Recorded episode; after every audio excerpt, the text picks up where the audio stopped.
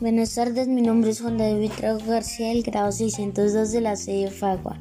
Hoy les voy a contar sobre los artefactos tecnológicos. La primera es la rueda.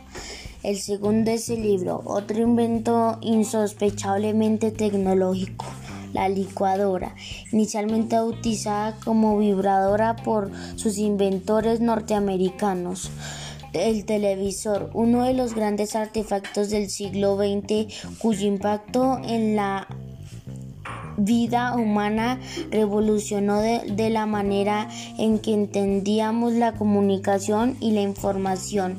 El horno microondas, otro electrodoméstico de uso popular en nuestros tiempos. El, el otro es secador de cabello. Si bien los primeros secadores eran fijos y, aparatosos, el secador portátil que hoy todos conocemos se remota en las primeras décadas del siglo XX.